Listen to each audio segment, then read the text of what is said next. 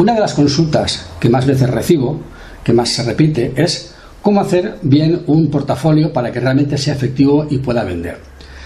En mi trabajo habitual reviso muchos, muchos portafolios de muchos fotógrafos y he detectado una serie de errores que se suelen cometer habitualmente y he también eh, elaborado una serie de recomendaciones. Entonces, en este vídeo vamos a hablar de errores que no has de cometer en tu portfolio y cosas que sí que tienes que hacer en tu portfolio para que realmente te ayude a vender tu trabajo. Por tanto, hoy hablamos de cómo hacer bien tu portafolio para que sea exitoso. Yo soy Vicente Nadal y esto es Marketing para Fotógrafos.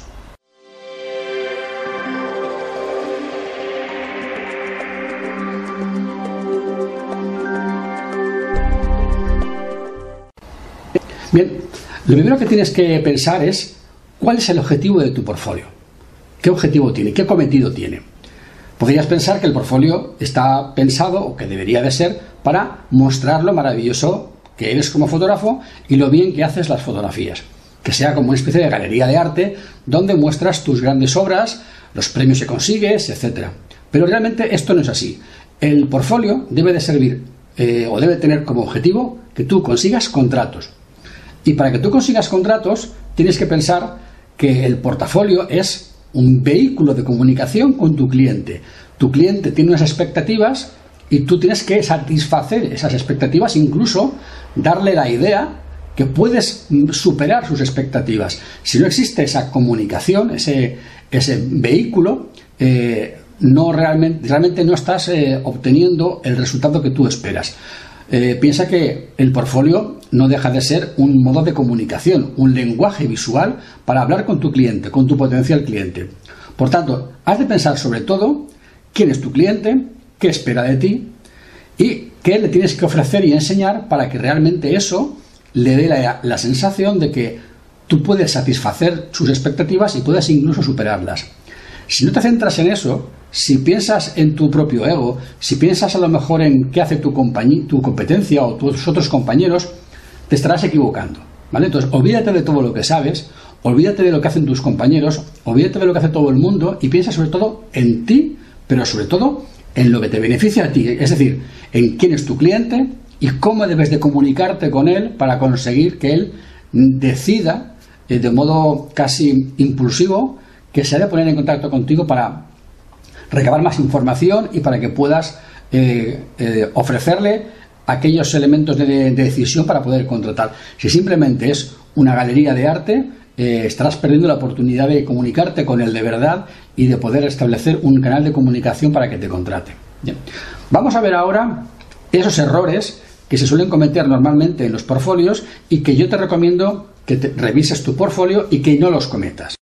Y verás cómo seguramente alguno los estás cometiendo también sin darte cuenta. Por ejemplo, uno de los errores más comunes es que no tengas portfolio. Puede ser un contrasentido, pero hay fotógrafos que creen que sí que tienen portfolio, pero realmente no lo tienen. Lo que hacen es crear muchas entradas en el blog. En cada entrada en el blog es un trabajo que han hecho, el título del trabajo, no ponen nada más que una serie de fotos, 20, 30, 50, 100 fotos, y cuando el visitante llega a la página, eh, cuando pones los enlaces del portfolio, lo que te lleva es al blog, a las diferentes categorías de contenido, para que veas los artículos que has escrito, que has publicado, mejor dicho, porque escribir no suele haber mucho texto, eh, y ahí están las fotografías. esto es un grave error porque realmente le estás obligando al, al usuario, al potencial cliente, a que vea uno detrás de otro varios trabajos que suelen ser bastante extensos y realmente no acaba de entender muy bien lo que le ofreces. O sea, el cliente no necesita ver tres trabajos completos eh, para que se decida sobre si tú eres un buen fotógrafo o tú eres el fotógrafo que necesita. El cliente necesita que le des la información de alguna manera ya preparada, ya precocinada. Si le haces hacer tanto trabajo, eh, lo, que lo que suele suceder es que el cliente al final no se decide. Y básicamente por varias razones. Primera, Hoy en día tenemos poco tiempo. Si tiene que ver varios trabajos o trabajos muy largos, eh, se va a impacientar y al final no va a saber qué decidir porque tiene demasiada información e información eh, no, digamos, sintetizada. Necesita ver muchas fotos y al final realmente eh, el exceso de tiempo que le dedica hace que realmente no, no sea útil. Esa persona seguramente se va a marchar de tu web sin contactar contigo. Además también sucede otra cosa cuantas más clics tiene que hacer una persona en una página para poder eh, tomar la decisión, menos personas se deciden. Es una cosa que está demostrada estadísticamente. Si la persona tiene que ver dos, tres, cuatro reportajes o ir del home a la galería, a lo que sería el portfolio, que no es portfolio, sino que es el índice de trabajos, luego entrar en un trabajo y entrar en otro y entrar en otro, al final tantos clics hace que, que se pierda. La, esa persona puede en mitad de todo ese tiempo recibir una llamada, estar en el trabajo, estar con la familia, le interrumpen, lo abandona y al final no toma la decisión. Todo esto eh, es un problema eh, porque realmente no tienes un portfolio realmente. Lo que tienes son artículos en el blog con fotografías y le dices al, usuario, ala, ves al blog y mira fotos a ver si alguna te gusta. Pero realmente no le estás eh, conduciendo. Tienes que pensar que tu página web, y eso incluye el portfolio, debe de ser como una especie de camino estrecho que obliga al usuario a entrar por un túnel donde va viendo lo que tú le enseñas para que al final de ese camino tenga su formulario de contacto para contactar contigo. Darle al usuario una libertad excesiva de que me revise todo el blog a ver si hay algo que le gusta para que luego si quiere se ponga en contacto contigo es dar demasiadas posibilidades a que el azar haga que ese cliente o ese potencial cliente no se ponga en contacto nunca contigo. Por tanto, eh, eh, es como si tú dejaras a una, imagínate que tienes un matadero de cerdos y dejas a un cerdo en mitad del campo y al final del campo, a los a 3 kilómetros, está el matadero. Y dices, no, ves al matadero. Bueno, ¿cómo va a ir al matadero? Si le has dejado en el campo, va a ir por donde quiera. Pero si le pones una valla y un camino, al final llegará. Pues hacer eso, hacer esa especie, digamos, de, de ves al blog, a la galería de comuniones, a la galería de bodas y mira fotos, es exactamente lo mismo que dejar un animal en mitad del campo con, esperando que él mismo vaya a otro extremo del campo a buscar dónde está el matadero para que eh, tú puedas hacer luego los filetes para vender en el supermercado. Evidentemente, eh, las posibilidades que eso suceda son muy pocas y no te recomiendo en absoluto que hagas ese tipo de trabajo porque no es efectivo. Otro de los eh, defectos que suele cometerse es que o bien por hacerlo como he dicho antes, o bien teniendo un portfolio específico, lo tengas que sea excesivamente largo. Es decir, yo he visto portfolios de fotógrafos que tienen 150 fotos en el portfolio. Sí, es, que es un portfolio, es una especie de galería, pero son 150 fotos. A ver, 150 fotos realmente no son necesarias. Em, vamos a ver eh, alguna de las razones. Primera, ¿cuántas fotos excelentes puedes poner tú en un portfolio de 150 fotos? Media docena, no puedes poner muchas más. Eh, un gran fotógrafo le leí yo en, una entrevista que comentaba que él se daba por satisfecho si después de una boda hacía una foto excelente. Y es un magnífico fotógrafo, es uno de los grandes maestros de la fotografía y él se da por satisfecho si hace una magnífica foto, una foto excelente en una boda. Y reconoce que lo normal es que la mayoría de las fotografías, la inmensa mayoría de las fotografías de una boda son corrientes. Si tú pones 150 fotos, la gran mayoría serán corrientes. Y habrán unas poquitas, 10, 12, 20, que serán realmente buenas o serán realmente impactantes. ¿Qué sucederá? Que tu cliente, eh, porque los seres humanos somos así, igualamos por abajo. Es decir, si la gran mayoría son corrientes y hay algunas excepcionales, el fotógrafo que estamos viendo es corriente. Porque consideramos que lo excepcional, lo extraordinario es eso, extraordinario. ¿Qué pasaría si tú a esa persona le eliminaras lo corriente y le dejaras solamente lo extraordinario? Que al no ver lo corriente y dejar de ver solo lo extraordinario, pensaría que eres un fotógrafo extraordinario. Porque realmente lo eres. Porque todos somos corrientes y de vez en cuando hacemos algo excepcional. Lo que tenemos que hacer es vender lo excepcional, no vender lo corriente.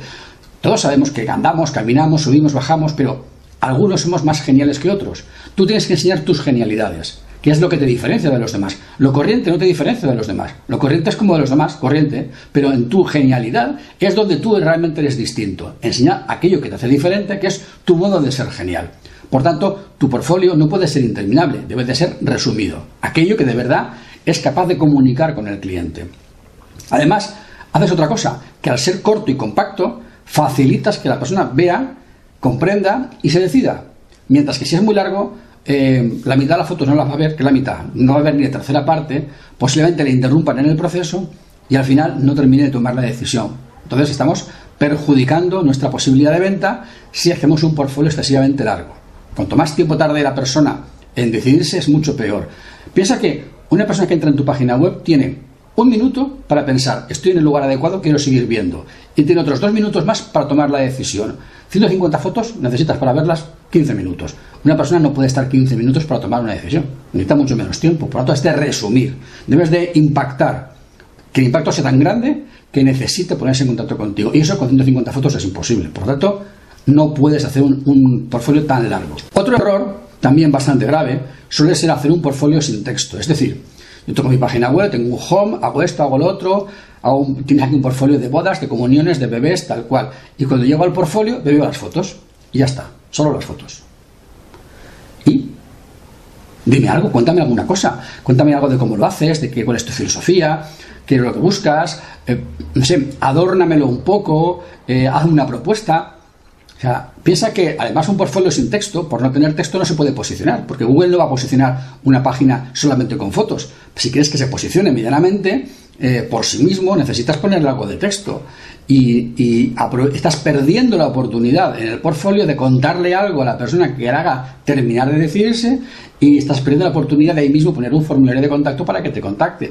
Por lo tanto, lo que no puedes hacer nunca es hacer un portfolio mudo. Te pongo ahí 50 fotos, 30, 100, las que sean, y no te cuento nada más que las fotos. Simplemente eso. O sea, tengo que entrar al portfolio, verlas y luego salir del portfolio ir a otro sitio para contactarte o cualquier cosa, para informarme.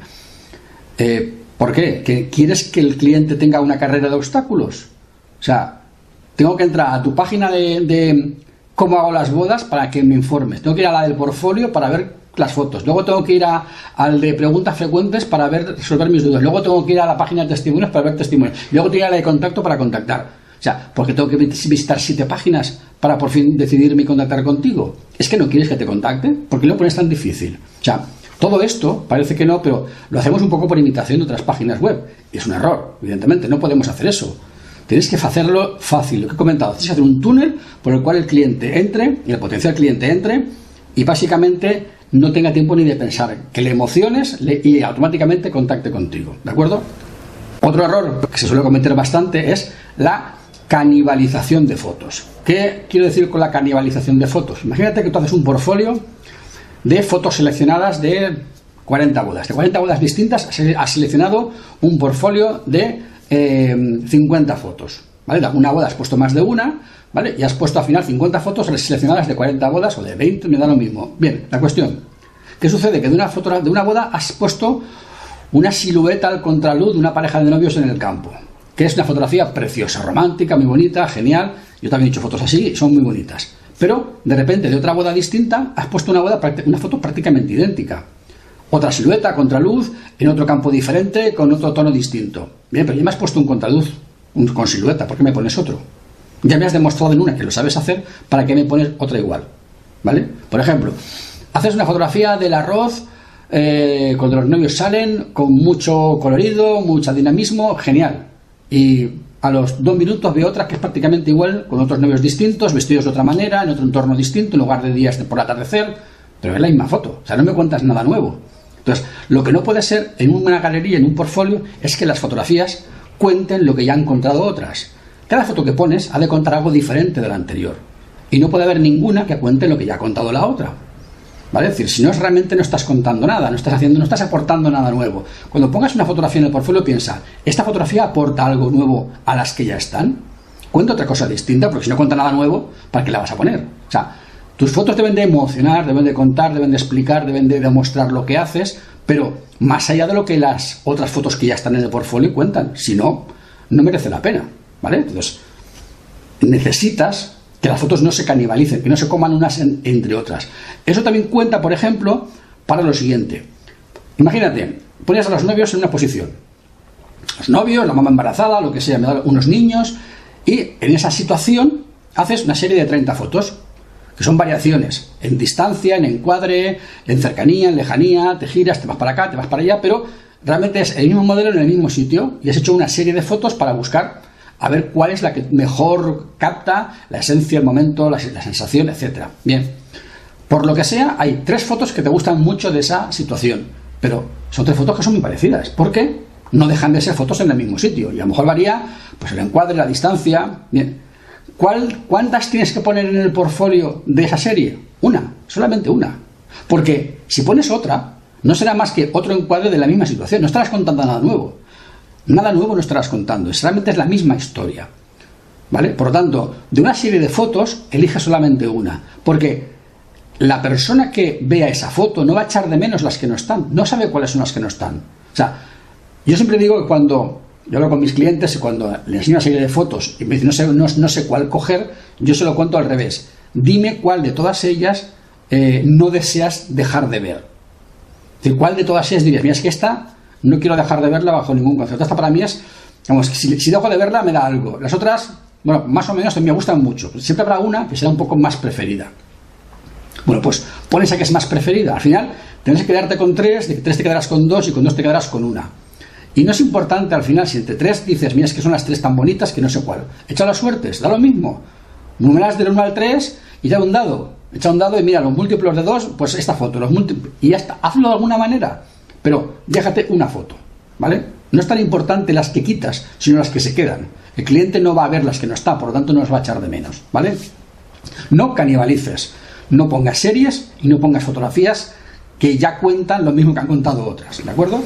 Otra cosa que no puedes hacer es hacer que tu portfolio sea una condena. Cuando digo una condena quiero decir, por ejemplo, que pongas un slideshow, un pase de fotos interminable, que le estás obligando, le estás condenando a verlo entero para saber qué es lo que pones. Es decir, eh, si al usuario le pones un slideshow y él no sabe cuántas fotos son y él no puede verlas en miniatura para elegir en la foto, sino que necesita verlas todas hasta que vuelva a ver la primera otra vez para darse cuenta que ya ha terminado de verlo, le estás condenando a verlo todo. Tú no sabes esa persona, la foto que le va a ayudar a decidirse es la segunda, la tercera, la vigésimo quinta o la 57 si has puesto 60 fotos.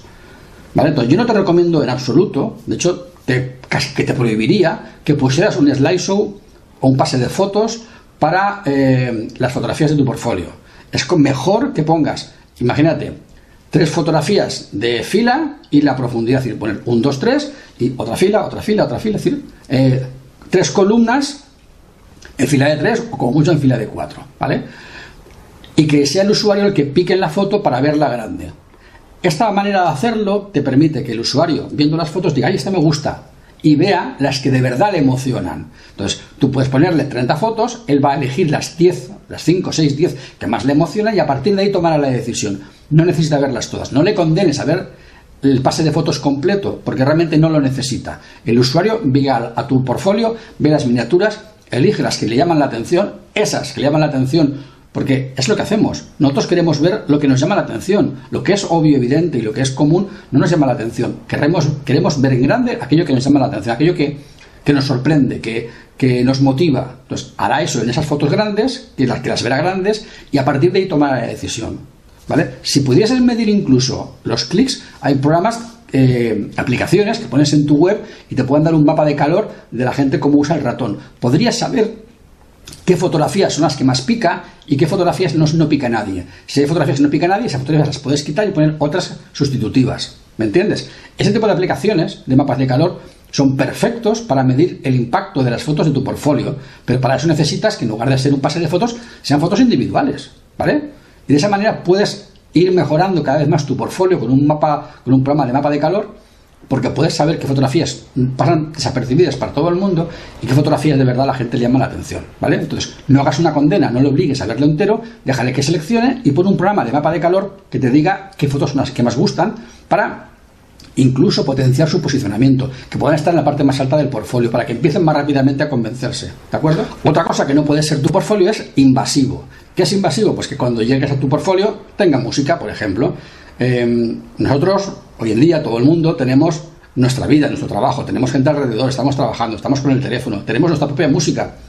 Eh, hubo una época hace unos años que era muy cool tener una página web con música. Eh, eso ya se ha abandonado, ya nadie tiene música en las webs y una web con música se considera un, eh, un fallo de diseño, un error de diseño. es, digamos, como de mala educación tener música porque estás molestando al usuario que llega a tu página web. Por tanto, eh, yo te diría que si tienes música en tu página web, la quites. Otra cosa es que tengas un vídeo y ese vídeo tenga música y la gente voluntariamente le pueda dar play. Pero si yo le doy play a un vídeo ya sé que puede tener música y ya sé que me expongo a eso. Pero que yo entro en la página web a un portfolio que está hecho en HTML, en WordPress, lo que sea, y que se me reproduzca una música sin que yo lo sepa, que tenga que buscar dónde está para quitarlo, eso molesta.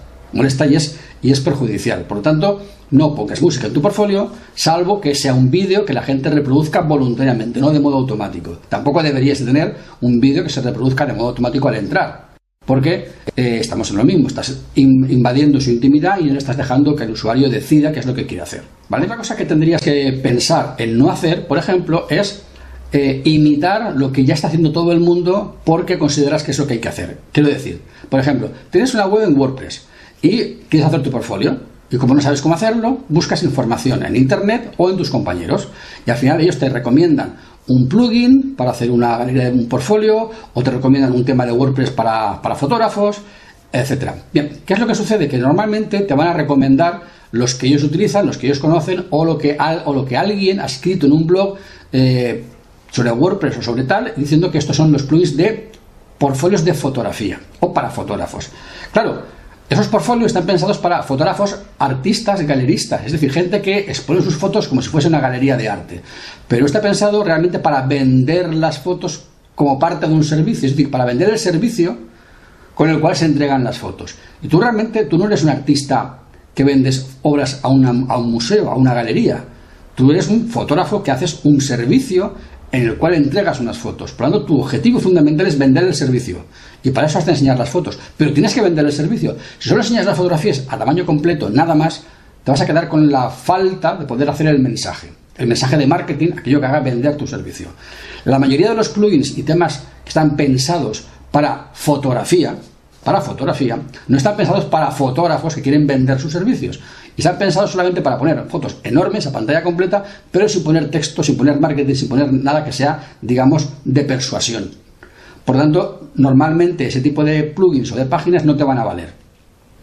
Eso quiere decir que no imites lo que ya hace todo el mundo a nivel de plugins, a nivel de páginas, y piensa más en qué necesito yo para vender mis servicios y qué se adapta a mis necesidades como fotógrafo comercial, porque es un fotógrafo comercial que vive de vender sus servicios de fotografía y por tanto piensa, aquello que me sirva a mí como fotógrafo comercial para vender mis servicios es lo que yo voy a necesitar. Aquello que sirve a un fotógrafo artista, a un galerista, a alguien que vende sus obras de arte como de fotografía, eso a mí no me va a valer porque somos eh, diferentes, aunque ambos hacemos fotos, somos diferentes y tenemos necesidades y objetivos distintos. ¿De acuerdo? Otra cosa que tienes que evitar es hacer un portfolio que no sea adecuado a tu audiencia. Es decir, muchas veces las fotos las seleccionamos por impulso propio, las fotos que a ti te gustan. Ay, esta foto me recuerda a esta boda, o me recuerda a este trabajo, este momento, que bien lo paseo, o tal, o hay O sea, recuerdas la emoción del momento o cosas parecidas. Pero realmente a lo mejor la foto, fuera de ese contexto, no dice nada. Entonces, Piensa que las fotografías no tienen que ser explicadas, las fotografías tienen que explicarse por sí mismas. Y eso implica que las fotografías deben de conectar con tu audiencia ellas mismas, sin necesidad de que tú después, no es que ese día pasó esto y entonces resulta, y veníamos de aquí, fuimos para allá, y en esa situación ahí pasó esto, y eso, claro, así se entiende ya, pero si, no, si me las has de explicar, la foto ya no me vale. Por tanto, no pongas fotografías que tengan que ser explicadas, no pongas fotografías que no estén adecuadas con tu cliente, por ejemplo. Imagínate que entonces fotografías eh, o que tus clientes son clientes, digamos, muy modernos, muy dinámicos y que no les va mucho el tema este del rollo de mucha del romanticismo. Y de repente te veo en tu portfolio una fotografía de los novios muy acaramelados besándose. Es que esa foto me encanta, ya, pero te encanta a ti, pero ¿y a tu cliente? A lo mejor no es la más adecuada para tu cliente. Entonces piensa que tu potencial cliente, aquel que tú quieres captar, tiene una manera de ser, una manera de pensar, una manera de vivir, una manera de entender la fotografía y de vivir la fotografía en su vida. Tienes que seleccionar las fotos que de verdad conectan con él, no las que te gustan a ti. Porque te pueden gustar mucho muchas fotos, pero si a él no le gustan a tu cliente, ¿para qué las pones? ¿Vale? Entonces, el portfolio no, es para ti, para tú decir, qué a gusto estoy con mi portfolio, cómo me gusta a mí, cómo le gustan a mis compañeros el portfolio. Ya, pero ¿y tu cliente? No es para tu cliente. Entonces, piensa en tu cliente, su edad, su, no sé, su condición social, sus gustos eh, personales de lo que sea, eh, su estatus cultural y socioeconómico. Todo eso influye en el tipo de fotos que pones, porque tienen que conectar con esa persona, no te han de gustar a ti. Tu portfolio es el elemento que le entra por los ojos, le llega a la mente, le emociona y contacta contigo. Y si no es así, no funciona. ¿Vale? Entonces el portfolio no debes de elegirlo para ti. Por eso mismo, en tu portfolio no debes de poner, y dice no, lo pongo bien grande, no debes de poner fotografías de premios de boda o de premios de concursos. ¿Por qué? Porque normalmente los premios de concursos de fotografía están hechos por fotógrafos, para fotógrafos con criterios de fotógrafos. No son fotografías comerciales para tu cliente. Y muchas veces las fotografías de premios que puedes tener no tienen nada que ver con el gusto de tu cliente. Entonces, esas fotografías no deben de estar en el portfolio. Sí deben de estar en tu web, pero no en tu portfolio. ¿Vale? Tu portfolio debe ser solamente para tus clientes. Que coincide la casualidad de que tu cliente es un cliente que entiende, que valora y que quiere ese tipo de fotografía, entonces sí, ¿vale? Pero aún así todo, no deberías de ponerla. Y te voy a decir por qué. Las fotografías premiadas tienen un valor intrínseco específico por el hecho de estar premiadas. Si las metes en el portfolio sin más, se pierde ese valor de foto premiada. Entonces, todo es un portfolio y después, después si tú crees que esas fotografías premiadas tienen conexión con tu cliente de verdad, y de verdad la tienen por su gusto, después del portfolio, o antes, ya es una cuestión, digamos, de, probar a ver que estadísticamente que te da más, más resultados, o mejores resultados, las fotos premiadas las pones aparte, o antes o después del portfolio. Si conectan con tu cliente como foto premiada en tal concurso, en tal otro concurso, y les pones individualmente con su premio, su tal, el año, toda la historia, el galardón, el logotipo, una foto tuya recibiendo el premio, lo que tú quieras. Aunque eso realmente debería de estar en la página sobre mí sobre ti, ¿vale? Ahí, es donde deberían de estar esas fotografías. Porque si esas fotografías no conectan con tu cliente, si no conectan con tu cliente, porque tu cliente tiene unos gustos, un estilo distinto al de esas fotografías premiadas, donde deben de estar es la, parte, la página sobre ti. Porque tú eres tú, lo que tú haces, tus concursos y tus premios y tus galardones.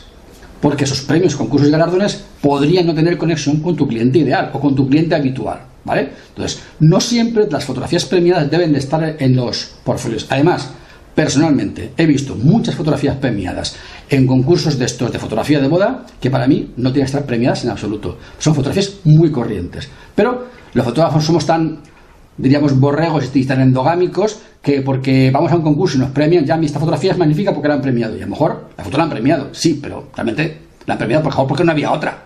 Es que muchas veces la fotografía de los concursos, o sea, premian al que va. Y al que no va no puede estar premiado. Hay grandísimos fotógrafos que no van a concursos y sus fotos no son premiadas porque no van. Entonces, no pensemos que porque una fotografía está premiada ya de por sí eso implica que necesariamente es buena. No, es la mejor que se presentó o de las mejores que se presentó. Pero a gusto de los, de los, del jurado. Y el gusto del jurado es el que es. O sea, no tiene por qué ser el mío, ni el de tu cliente. Por tanto, el valor de, una, de un concurso es muy subjetivo y no tiene por qué ser compartido con nadie. Entonces piensa mucho dónde concursas, el nivel del concurso y si tus fotografías premiadas de verdad son puro ego, son puro postureo con tus compañeros o de verdad sirven para algo. Sí que es evidente que un potencial cliente, eh, si tú le dices no tengo siete premios, hombre, pues tienes siete premios. Hay clientes que, hombre, que eso le mola mucho y por tanto, si tu cliente es un cliente que eso le mola, que eso le gusta mucho y que con eso va a tener tú vas a tener, digamos, más posibilidades de contratar porque te va a ver como un cliente, como un fotógrafo de más estatus y vas a poder cobrarle más, es magnífico, ¿vale? Pero por una estrategia puramente comercial, ¿vale? Solo como estrategia comercial, realmente comercial, de, digamos, de, pues como suele hacerse, coche premiado del año, este coche tiene, este modelo tiene tantos premios, el nuevo Ford o el nuevo Chevrolet o el nuevo Peugeot tiene millones de premios, genial, esto es digamos, de de convencerte comercialmente de que lo compres, ¿vale? Pero te lo puedes creer o no. Si no, todo el mundo compraría los coches premiados del año y no es así, ¿verdad? Pues esto es un poco lo mismo. Las fotos premiadas tienen el valor que tienen, que es muy limitado. Es un valor tuyo ante tus compañeros y comercialmente, si lo explicas bien para tus potenciales clientes que pueden pensar que por eso eres mejor fotógrafo, independientemente de que sea cierto o no, ¿vale? Por eso yo creo que las fotografías premiadas no deben de estar en el portfolio metidas, sino fuera, explicando que son premiadas y de esa manera llevarte tú ese marchamo de, mira qué bueno soy que me premian, ¿vale? Bueno, se ha cortado la grabación porque el, archivo era más largo de la media hora máxima que se puede grabar y nos hemos quedado con que tenemos que empalmar. Pero bueno, resumiendo lo que, lo estaba diciendo, eh, el portfolio, fotografías conectadas con tu cliente, los premios mejor aparte. Si conectan con tu cliente, en la misma página del portfolio pueden estar, pero aparte para llevarte ese, ese extra de calidad por ser un fotógrafo premiado. Y si no conectan con tu cliente, aparte en la página sobre ti, sin más. Y no están mezcladas en el portfolio. ¿Vale? Vamos a ver ahora eh, qué cosas deberías de sí hacer. Vamos a, antes hemos estado en negativo, qué no hacer, qué no hacer, qué no hacer. Vamos a hablar en positivo, qué sí hacer. Vamos a ver qué sí has de hacer y qué cosas te recomiendo yo que hagas para que tu portfolio sea un portfolio que sea realmente llamativo y que pueda, sobre todo, servir para tu objetivo, que es conseguir contratos. Primero, selecciona solo las mejores fotos. Menos es más. Es mejor un portfolio de 20 fotos que un portfolio de 60. Si con 20 fotos no le has convencido, posiblemente no le convenzas nunca. ¿vale? Una persona que duda mucho, eh, a lo mejor no es tu cliente ideal. Hay una, digamos, hay una leyenda urbana, ¿vale? Un mito, y es que tus clientes quieren ver bodas completas, por ejemplo. Mi cliente quiere ver trabajos completos. Eso es mentira. Tu cliente no quiere ver trabajos completos. Tu buen cliente no necesita ver trabajos completos.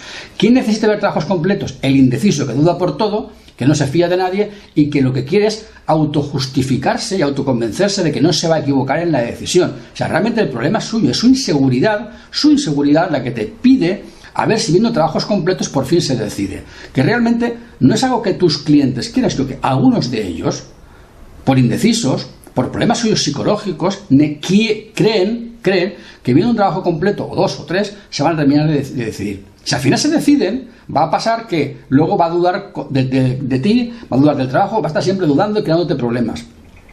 Tenemos la extraña sensación los fotógrafos de que al cliente hay que convencerlo pase lo que pase. Si nos pide trabajos completos, trabajos completos. Si le pide que se vayamos a casa, vayamos a casa. Y si pide que vayamos a las 10 de la mañana eh, mm, al campo, vamos al campo. Y si tenemos que arrastrarnos por el fango, nos arrastramos por el fango. Todo por conseguir al cliente. Y eso no es así. O sea, tú tienes que tener claro que si un cliente con tus primeras 20 mejores fotos no se decide, es que no se va a decidir. Y sin duda, el problema no es tuyo, es suyo, que no se decide. Sea, tú no puedes estar eh, eh, alargando la decisión del cliente, haciéndole todos los favores que te pide para ver si al final se decide. Eso lo que haces es invertir demasiado tiempo con un cliente que es problemático, que a la larga te va a dar problemas y te hace trabajar muchísimo más para ganar lo mismo. Céntrate en los clientes que se deciden rápidamente que te dan pocos problemas, que no tienen problemas psicológicos de, autoestima ni, problemas psicológicos de decisión, y eso realmente son los que te van a hacer ganar mucho dinero en poco tiempo, ¿vale? Entonces, selecciona las mejores fotos, pero también pensando en que esas pocas fotos deben ser suficientes para que la gente se decida, porque si no, ¿acaso hay un número concreto para que la gente se decida? Que son 20, 30, 50, 100, ¿dónde cortas? Pues pocas, buenas, las mejores, bien seleccionadas, y a partir de ahí el cliente se tiene que decidir. Si no se decide, pues seguramente es que no es tu cliente. Cuenta una historia, hace storytelling. Es decir, no mezcles. Yo he visto portfolios en que las fotos están como mezcladas. Ahora pongo una de la, de la casa, pongo una del arroz, pongo una del baile, pongo una de la chico, luego pongo una de la ceremonia, luego, es decir, todo mezclado. Para que se vean fotos. ¿Vale? No me pongas fotos, cuéntame una historia. ¿Vale? Me da igual que me selecciones 30 fotos de 10 bodas. Pero todas ellas deben de contar una historia. Tengo que ver una fotografía de la novia preparándose, una, una foto de la novia vestida, una foto del novio preparándose. O sea, ponme, eh, aunque me desordenes las fotos, y me pongas una de la casa del novio y luego una de la casa novia y luego otra, es decir, aunque me las vayas alternando y mezclando, lo que no puedes es que me mezcles una foto de casa de los novios con una de la del baile y después una de la ceremonia, una de la tarta, una del arroz, una de la casa. O sea, todo mezclado. Eso no. O sea, cuenta una historia que puede haber cierto cierto desorden. Pero ese cierto desorden está calculado para buscar otra cosa que luego comentaré. Por tanto, cuéntame una historia, emocioname, hazme entender lo que estoy viendo. Si me haces, si me haces entender lo que estoy viendo, si me ayudas a comprender la, la, historia, a mí es más fácil. Yo tengo la sensación de que veo un, un trabajo completo, aunque sea seleccionado de diferentes, de diferentes trabajos, y en esa selección eh, yo entiendo lo que me cuentas y yo soy capaz de comprender tu capacidad de, contar una historia, ¿vale?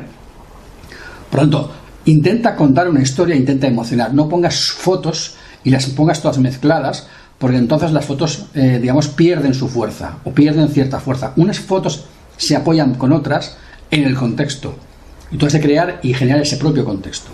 Esto además te ayuda a conectar con tu cliente. Si tú seleccionas unas fotografías que conectan con tu cliente y cuentas la historia del modo que tu cliente la quiere digerir. Piensa que el portfolio es un vehículo de comunicación con tu cliente, es un vehículo de conversación. Tú conversas con tu cliente con el portfolio. Entonces, conecta con él, averigua cómo es, qué es lo que le gusta, eh, qué fotos le emocionan más. Otra cosa que tienes que hacer en tu portfolio es establecer una propuesta de valor. Es decir, Tú pones, cuentas una historia, como hemos dicho, seleccionas las fotografías que conectan con tu cliente y en la misma página del portfolio tienes que hacer una propuesta de valor, tienes que explicar algo, tienes que hacer que el cliente entienda que eso forma parte de tu trabajo de una manera y contarlo de un modo que el cliente lo, entienda y comprenda qué es lo que le estás ofreciendo. No le dejes a él solo ante el portfolio para que lo interprete. Interprétaselo tú. Dale eh, ya una interpretación. Dirígelo hacia la página de contacto. O sea, haz algo que haga que después de la, de la visión del portfolio o antes, después por un texto antes, el portfolio y un texto después, y le ayudas con todo eso a entenderlo, a comprenderlo, a, digamos, a digerirlo, a meterlo en su mente para emocionarle y para que contacte contigo. Entonces necesitas que ese portfolio tenga además algo que termine, digamos, de ser el vehículo conductor para que al final contacte contigo. Además, eh, debes de procurar que las fotografías que escojas sean originales. Ser originales quiere decir... Eh, bueno, pues que no sean las fotografías que haría tu vecino o un, familiar de los novios puesto a tu lado. Es decir, tienes que buscar ese juego de cosas que tú sabes hacer, espacio negativo, eh, diferentes planos, eh, contraluces, la profundidad de campo. busca la manera de seleccionar fotografías dentro de tu portfolio que siendo del estilo de tu cliente, además, te refuercen a ti como fotógrafo y que te distingan de una simple persona que dispara fotos. ¿Vale? Es decir, necesitas ir un paso por encima y no poner fotografías excesivamente obvias Debes de ser ese, ese, debes de buscar esa originalidad o, esa, o eso, ese elemento más allá que te distinga de la gente que te rodea el día de la boda. Otra cosa que tienes que hacer a la hora de seleccionar el portfolio es buscar ritmo. Buscar ritmo en las fotos quiere decir que, por ejemplo, eh, si has puesto una fotografía que es espacio negativo a la derecha, la siguiente puede tener espacio negativo a la izquierda. Si has puesto una fotografía muy de cerca, la siguiente puede ser una fotografía más de plano general. Si una fotografía era de dos personas, la siguiente puede ser de un grupo. buscas la manera de generar eh, cambios en la mente, porque si la mente ve tres fotos muy parecidas, la mente se relaja y pierde eh, la atención, o sea, deja de prestar atención.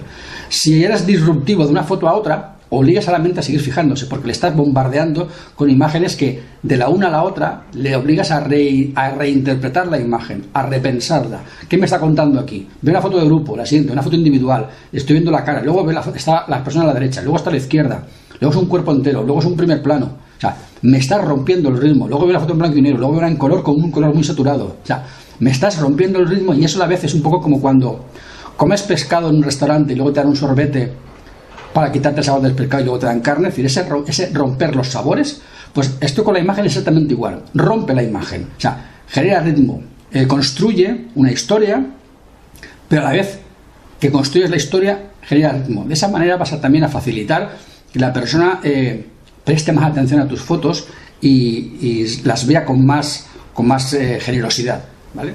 Además, si tu, su potencial cliente ha leído un texto, por ejemplo, le has contado una, historia, le has roto el ritmo y le has dejado con sensación de que, vale, quiero hablar contigo, ponle una llamada a la acción, ponle un botón abajo, un contacta conmigo ahora y ponle ahí un formulario ya directamente. No le obligues a ir a otro sitio. Recuerdas que he comentado que cuantos más clics, más difícil es que contacten. Por lo tanto, en la página de portfolio le cuentas una historia, le pones el portfolio, le añades tu propuesta de valor y una llamada a la acción. De esa manera le estás metiendo por ese camino que hace que yo veo, comprendo, interpreto, me emociono, me cuentas tu propuesta de valor, oye, me gusta y contacto. Y no tengo que moverme del sitio. Ahí mismo lo tengo todo. Eso facilita que la gente te contacte. Si se lo complicas, como hemos visto al principio, pues la gente va a ser muy difícil que contacte contigo. Otra cosa que puedes hacer para facilitar ese contacto es en esa misma página de portfolio ponerle tres testimonios de, clientes.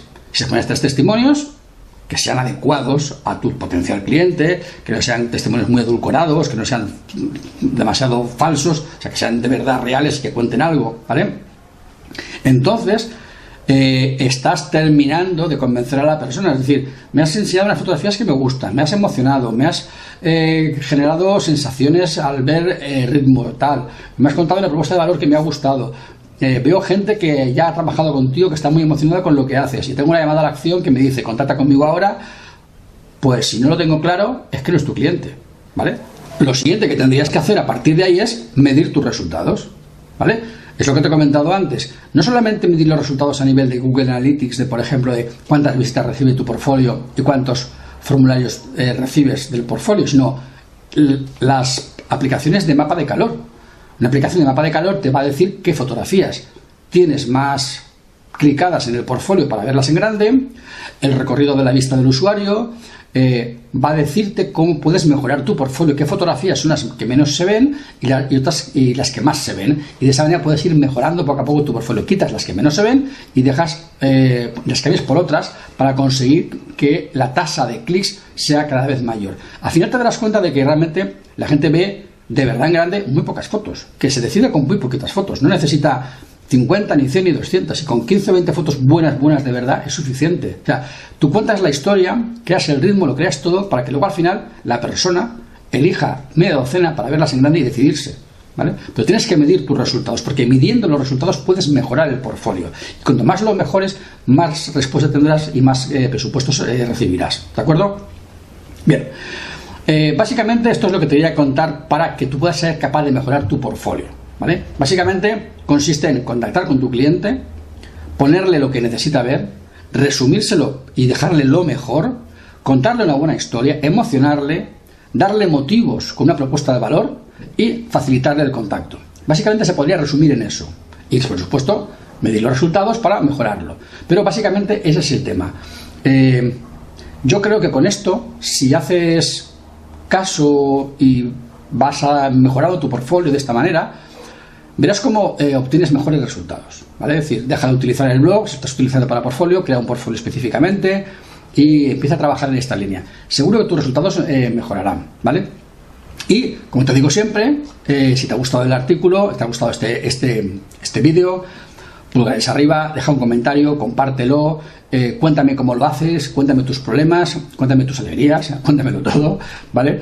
Y quiero saber cómo estás haciendo tu portfolio, eh, si estás de acuerdo con mis opiniones, si crees que me he dejado algo que podíamos añadir para el portfolio. En fin, si quieres que te analice el portfolio y te eche una mano, eh, me lo dices, me das un mensaje, un correo, cualquier cosa y estamos en contacto y te puedo echar una mano para analizarlo. Y bueno, te espero en el siguiente vídeo. Eh, este es el primer vídeo del año 2017. quiero que con este vídeo puedas empezar el año generando cambios y mejorando tu página web y mejorando eh, tu negocio para poder vender más este año 2017, ¿vale? Sobre todo con un objetivo, y es lo que siempre te digo, te digo cuando me despido de ti, y es que seas feliz, que trabajes poco y que ganes mucho dinero. Nos vemos en el siguiente vídeo. ¡Chao!